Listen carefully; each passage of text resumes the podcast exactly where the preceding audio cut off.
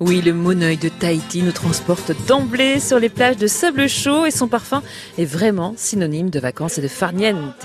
En Polynésie, l'huile est utilisée depuis des centaines d'années. Les Tahitiens racontent qu'un massage au Monoeil apporte puissance et protection. D'ailleurs, le massage au Monoeil se fait dès la naissance là-bas et il est utilisé pour ses vertus apaisantes, relaxantes, mais aussi pour nourrir la peau et les cheveux. Ils transmettent cette recette de génération en génération comme un héritage, un trésor pour une vie remplie de bonheur et de sérénité.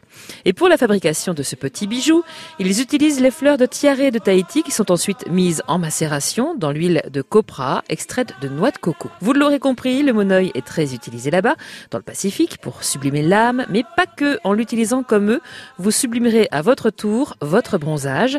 Ça évitera la déshydratation de votre peau, de vos cheveux au soleil. Mais attention, il faut savoir qu'il ne protège pas hein, contre les ultraviolets.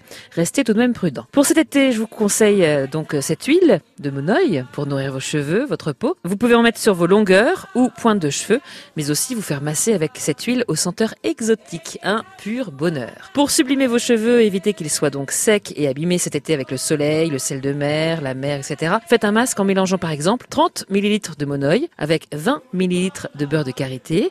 Vous appliquez ce mélange directement sur vos longueurs, vous laissez poser à peu près 30 minutes et rincez avant de passer à votre shampoing. Enfin, ne vous étonnez pas quand les températures baissent, l'huile se il faut donc la chauffer pour pouvoir l'utiliser. Bah oui, hein, tout le monde n'a pas la chance d'habiter à Tahiti.